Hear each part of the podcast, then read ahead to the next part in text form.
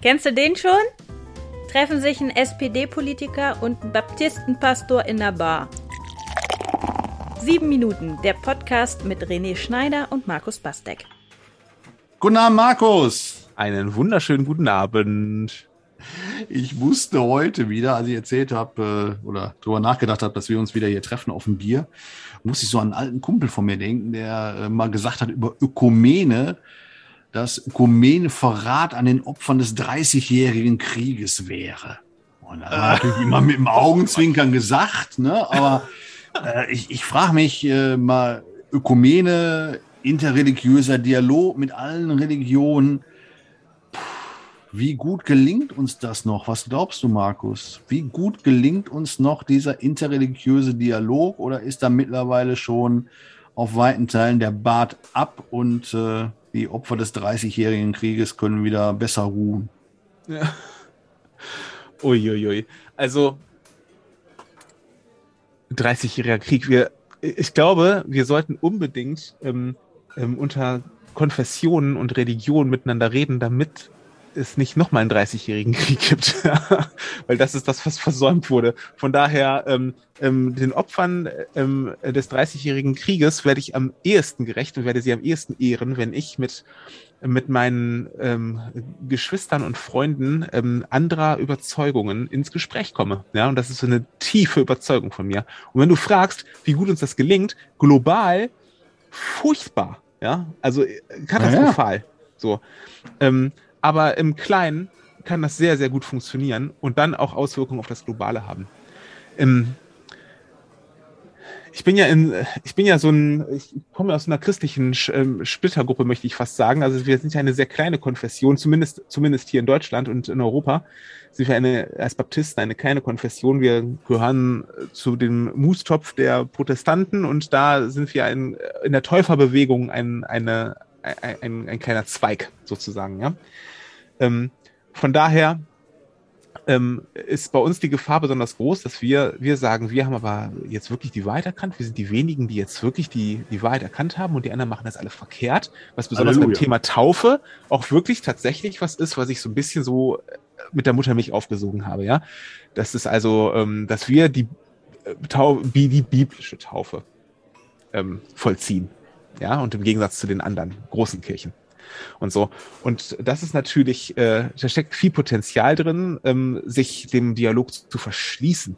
Ja? Mhm. Aber wir sind eben auch darauf angewiesen, mit anderen im Gespräch zu sein, weil wir ziemlich wenige sind. Ne? Und, ähm, ähm, und wenn du, ähm, wenn deine Interessen auch mal eine Rolle spielen sollen, irgendwo, ich meine jetzt nicht in Form von Lobbyismus, sondern in Form von, hallo, wir sind auch da und wir haben auch Ideen, dann musst du mit Leuten reden, die andere Überzeugungen haben, andere Bekenntnisse haben und auch durchaus andere Religionen haben. Ähm, obwohl Ökumene und interreligiöser Dialog steht nochmal auf, auf, auf zwei verschiedenen Zetteln, ne? weil du, mhm. weil Ökumene ist noch, ähm, ist nochmal eine ganz andere Geschichte, ähm, weil du da eine viel breitere gemeinsame Überzeugungsbasis hast ähm, als im interreligiösen Dialog, ja, wo es ja wirklich dann abenteuerlich wird und wo wir auch extrem wenig übereinander wissen. Also wir haben, ja. und als Christen haben wir, haben wir so unsere Vorurteile gegen, gegen die jeweils anderen Konfessionen und so, aber die sind relativ schnell abbaubar, wenn man sich ähm, wiederfindet auf einer gemeinsamen Basis, wie zum Beispiel ähm, der Bibel oder wie zum Beispiel dem apostolischen Glaubensbekenntnis und solche Geschichten. Ja, da findet man sich dann, äh, da, da merkt man, okay, wir haben doch eine breite Basis und dann reden, können wir über Details reden, aber wir, wir können uns erstmal als Brüder und Schwestern begegnen. Und das ist mit dem religiösen Dialog etwas schwieriger, weil wir auch oft über die anderen Religionen erschütternd wenig wissen. Hm. Oder kennst du die Säulen des Islam und könntest sie auswendig sagen? Ja? Ähm, schwierig Nein. wahrscheinlich. Ne? Oder ähm, ne? und, ähm, ähm, und wir, wir, wir, wir können die Feste der anderen Religionen nicht erklären und ihre heiligen Schriften nicht erklären, wenn sie denn welche haben und ähm, ihre, ihr Gottesverständnis nicht um, sondern wir erklären meistens, was wir an Vorurteilen haben. Ne? Mhm. Und der ähm, Dialog ist ähm, nicht einfach nur wichtig und, ähm, und sollte sein, sondern er ist unerlässlich. So, das sagt auch mein, äh, mein, mein Kollege, der ähm, Imam Klancho von der bosnischen Moschee hier in Kamp Lindfort, äh, Mustafa, ähm, äh, sagt das auch immer, der, der, der Dialog ist alternativlos, auch wenn das ein hartes Wort ist, was wir jetzt immer mit der Ära Merkel verbinden und mhm. ähm, eigentlich ist es ein bescheuertes Wort, weil es gibt eigentlich immer Alternativen. Aber was ist die Alternative zum Dialog? Kann immer nur sein, dass wir unsere Vorurteile pflegen und dass wir immer äh, auf, auf Gegnerschaft sind, wenn wir nicht miteinander reden. Und miteinander reden bedeutet überhaupt nicht, äh, das eigene, die eigene Überzeugung zu verwässern. Und das ist immer die Angst, die die Leute haben. Ne? Und sagen, oh, ähm, äh, wenn ich jetzt aber mit dem anderen rede, wer weiß, und dann irgendwie komme ich dem zu, zu viel entgegen, da haben Leute schon in der Ökumene Angst vor teilweise. Ne? Mhm. Und wenn ich jetzt ähm, als Protestant dem Katholiken zuhöre, wie er über, seine, über Sakramente redet und über so, über sein Verständnis vom Abendmahl oder so, wer weiß und so. Ähm, aber wenn ich, wenn ich verstehe, warum ein Katholik, und das, dieses Erlebnis hatte ich mal mit einem Kollegen, mit einem katholischen Priester, der mir die Sakramente erklärt hat, nicht, nicht wie man sie auch in Lehrbüchern nachlesen kann. Das konnte ich, ich habe Theologie studiert, das habe ich auch alles äh, mal mhm. gelesen, so und mir alles mal angeguckt, sondern von jemandem, der das mit seiner persönlichen Frömmigkeit füllt, zu hören, ähm, warum ist mir das so wichtig und was verstehe ich unter einem Sakrament und so und, ähm, und was erlebe ich da auch in meinem Alltag und so, mhm. dann verstehe ich plötzlich, Mensch, das ist ja gar nicht böse. Ja, das ist ja gar nicht vom Teufel und ganz schlimm und völlig verquer oder so, ja. Sondern das, da, da stehen Menschen hinter mit ihren Lebenswegen und ihrer Vergangenheit und ihrer Überzeugung und sowas, ne? Und dann merke ich plötzlich, ich kann mich reinversetzen, ich kann verstehen, dass man das so, diese Überzeugung hat. Aber meine Erfahrung ist, dass ich, dass dadurch meine Überzeugungen umso fester geworden sind, weil ich verstehe, die anderen wollen mir meine nicht klauen, sondern die haben die haben ihren Bereich, in dem hm. sie ihre, ihren Glauben ausleben können. Und ich habe meinen und die dürfen auch unterschiedlich sein.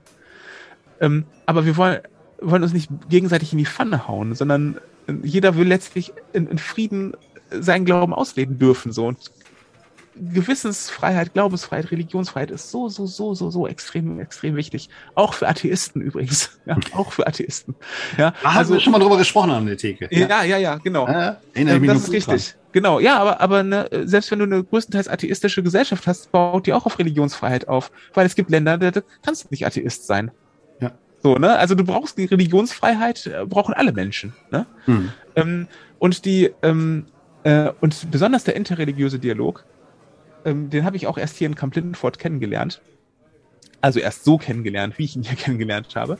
nämlich als ein Austausch unter Freunden. Da sind Menschen, die was völlig unterschiedliches glauben und deren Religion sogar mancherorts äh, in, in den Krieg ziehen gegeneinander.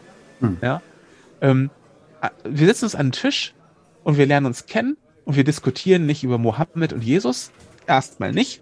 Das ist äh, äh keine Gesprächstabu oder sowas. Ne? Mhm. Aber wir reden da erstmal nicht drüber, sondern wir lernen uns kennen und werden Freunde.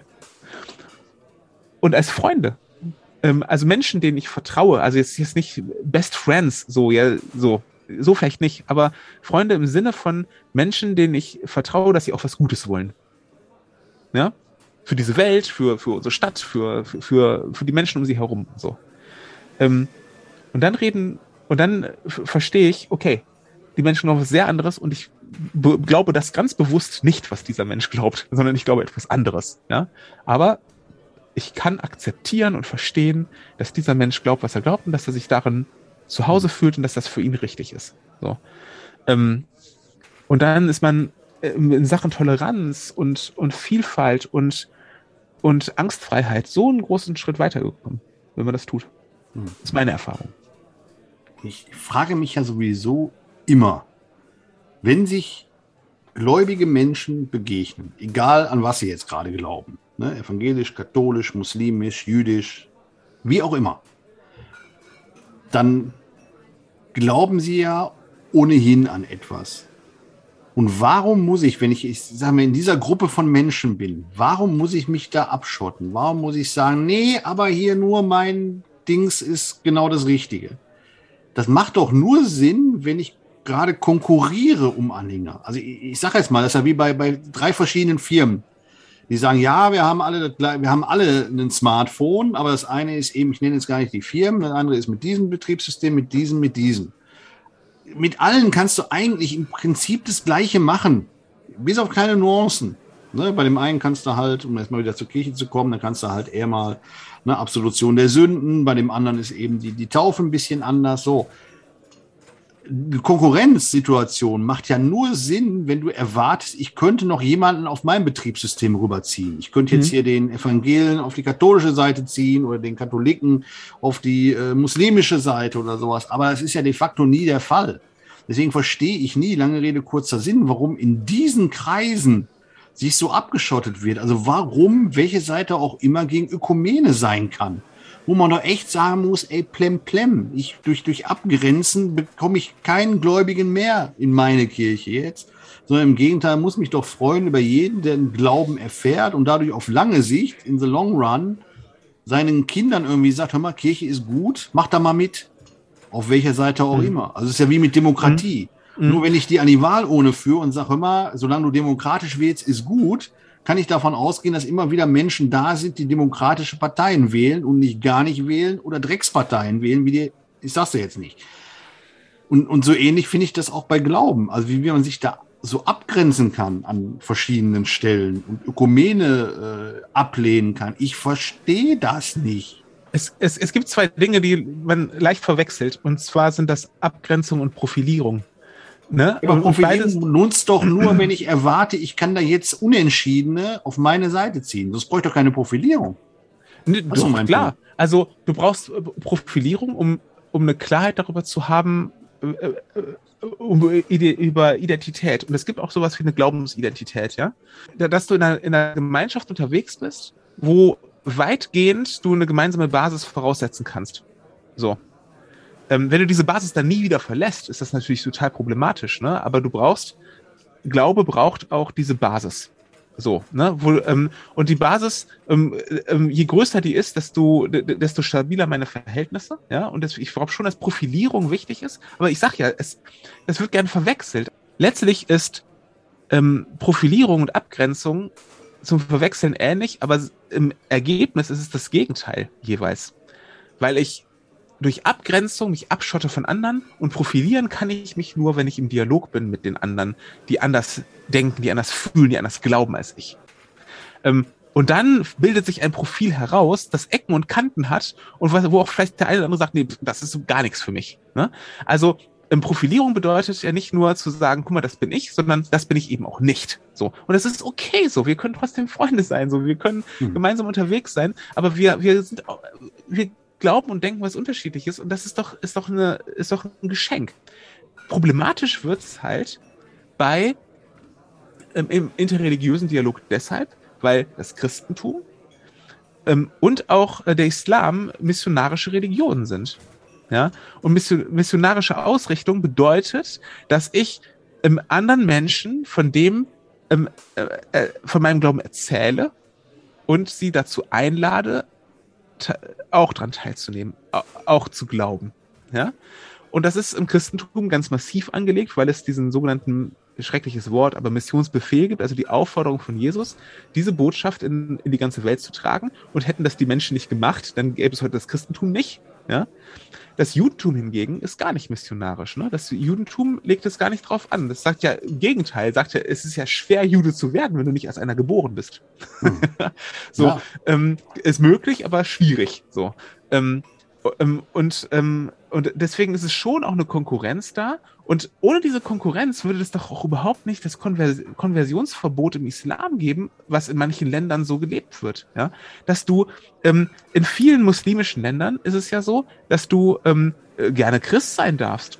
Also in, in den meisten muslimischen Ländern kannst du auch deinen Re Glauben relativ frei ausleben. Vielleicht nicht so, vielleicht nicht in allen so frei, also in manchen gar nicht, in, in vielen, die auch einen schlechten Ruf haben, kannst du es eigentlich. Aber nur wenn du von vornherein Christ bist, nicht wenn du vorher Muslim warst und konvertiert bist. Und das, dahinter steckt ja, da wird dir der Kopf abgehauen. So, ja. Und du kriegst richtig Probleme. Viele Menschen sind hierher geflohen nach Europa, weil sie konvertiert sind und das, und jetzt um ihr Leben fürchten müssen. Und dahinter steckt ja die große Angst, ich verliere Leute an die anderen und das macht doch die eigene Religion gerade erst schwach. Ja, das macht's doch so schwach, ey. Und ich denke immer, Leute, das ist jetzt nicht an den Islam gerichtet, sondern auch an all die Christen, die ähm, und sonstige Religiöse, die sich immer so, immer auf diesen Abgrenzungs- und ähm, gegeneinander Kurs gehen. Ähm, das ist ähm, also sich selber besser zu machen, indem man den anderen schlecht macht. Das ist ja furchtbar. Ich, ich verstehe deinen Punkt, Abgrenzung und Profilierung zu unterscheiden. Aber jetzt mal die Frage. Klar, Abgrenzung ist, ich will weg von anderen. Profilierung, um zu sagen, wer, wer bin ich, wofür stehe ich. Aber führt nicht letzten Endes, wenn die Profilierung nicht nur nach innen gerichtet ist, um den eigenen Leuten zu sagen, pass mal auf, äh, ihr seid hier dabei, weil pop, pop, pop, pop. Die Profilierung nach innen nicht, aber die Profilierung nach außen, jede Profilierung nach außen führt doch zur Abgrenzung. Oder nicht? Also egal wie offen ich es formuliere, wenn ich sage, mein Profil ist dieses und es ist ein anderes Profil als das vom Nachbarn nebenan, damit grenze ich doch ab und das in der Situation, wo ja, wir haben, du hast gerade von Missionierung ja gesprochen, wo ja gar kein Kuchen mehr über ist. Also es ist ja nicht so, dass die großen Heidenscharen noch warten, um missioniert zu werden, in welche Richtung auch immer, sondern es ist ja eigentlich nur noch ein Kampf um die Masse, die noch da ist, die willig ist, glauben zu wollen und sagt, mhm. ja, ich bin schon noch willig, in dem einen oder anderen Verein zu bleiben. Also wenn wir jetzt mal bei den christlichen Kirchen äh, stecken bleiben, äh, einen Moment. Ähm, also ich brauche doch beides nicht wirklich. Dass du das, also außer zur inneren Profilierung, um dem Sprengel immer wieder zu sagen, du bist dabei, weil. Ja, aber wir eben als missionarische Religion machen wir auch immer ein Angebot nach außen. Und die Konversionsbewegungen sind hierzulande vielleicht relativ gering, ja. Aber ja. weltweit sind die, sind die schon holler die Waldfee, ja. Also es gibt, das liest ja nicht in der Zeitung oder so, aber es gibt im Iran ähm, ähm, eine massive Bewegung von, ehemaligen Muslimen, die zu Christen geworden sind, die jetzt da irgendwie Kirchen bauen. So im, im Iran. So, ja. Mhm. Der, ähm, der für uns ja immer so ähm, als Amerika beeinflusste immer als das, äh, als das zutiefst Böse immer dargestellt oder gerne dargestellt wird und so, ne? Ähm, und das, ähm, und da, pass, da, das, da passieren weltweit schon krasse Sachen. Ähm, hier, hierzulande eher weniger. Aber ähm, ich mache ein Angebot nach außen und dazu würde ich auch stehen, auch als Christ und als Pastor, ja, dass wir ein Angebot nach außen machen, weil wir ähm, unseren Glauben nicht betrachten als irgendeine Sache, wo man sagt, ähm, es ist nice to have und so und es ist irgendwie äh, nett, aber mach du halt, was du willst, sondern ähm, klar kannst du machen, was du willst, aber ähm, aber äh, ich ich finde das so großartig, so zu leben und und diesen Glauben zu haben und ich sag's jetzt mal so ein bisschen plattfromm mit Jesus zu leben, ja, ist für mich so eine ähm, so eine Bereicherung in meinem Leben, dass ich äh, gerne anderen davon mitteilen möchte oder, und gerne anderen dieses Angebot auch machen möchte. Ob sie das annehmen oder nicht, ne? Darauf habe ich gar keinen Einfluss. Ob, was das in ihnen bewegt oder nicht, ne? Deswegen nicht Miss Mission irgendwie mit der, mit der, mit dem Hackebeil oder sowas, ja? Ähm, aber, dass ich nach außen Angeboten mache und sage, ähm, ähm, lern doch mal das kennen, was ich kennengelernt habe, weil für mich war es großartig oder ist es großartig. Vielleicht ist es ja auch für dich großartig. Ähm, dieses Angebot möchte ich schon machen, ne? Und natürlich ist hm. damit auch ein, wenn sie nichts vormachen, natürlich ist damit auch eine gewisse Abgrenzung verbunden, ne? Nämlich, ich habe hier etwas für dich, das haben andere nicht. So. Ah, ähm, das steckt da natürlich drin. So, selbstverständlich. Und das macht den interreligiösen Dialog auch natürlich auch schwierig. Aber wie gesagt, ähm, wenn ich nicht hingehe und sage, mein erstes Ziel ist, wenn ich mit einem Muslim rede, den zum Christentum zu bekehren, sondern erstmal ähm, und grundsätzlich da lasse, wo er steht. So. Mhm. Und, und kennenlernen möchte, was ihn bewegt. Dann, ähm, dann muss ich immer noch am Ende nicht sagen, ähm, äh, ist doch dasselbe, ob du den islamischen oder den christlichen Gott glaubst, ist doch sowieso alles egal, Achsel zucken, naja, so, so bin ich, so, so, so bin ich auch nicht, so, ja. Sondern mich wurmt das dann schon, irgendwie, dass, ähm, dass Leute was eine völlig andere Überzeugung haben als ich. Aber ähm, mein Verstand muss da immer noch größer sein als dieses Gefühl des Gewurmtseins und mir und, und sagen, ähm, ein anderer Mensch überlebt seine Überzeugung so, wie ich meine Überzeugung lebe. Und wenn er das tun möchte, dann soll er das tun. Wir wollen in Frieden zusammenleben und wir wollen, wir erreichen diesen Frieden ich wiederhole mich, aber wir erreichen diesen Frieden ähm, auf gar keinen Fall, wenn wir nicht miteinander reden. so. Und das ist der, der kleinste und der elementarste Schritt, den wir machen müssen, ähm, damit wir wirklich im Frieden leben zusammen. Ne? Da bin ich tief von überzeugt. So, und jetzt ja. äh, Puh. Vater, Sohn, Heiliger Geist oder Birnengeist, ich weiß es gar nicht. Äh, auf jeden Fall aber ein Bierchen jetzt mal. Ne? Hertha, hast du ah, ist schon fertig. Dann würde ich mal sagen, Prösterchen Markus. Roast. Sieben Minuten, der Podcast mit René Schneider und Markus Bastek.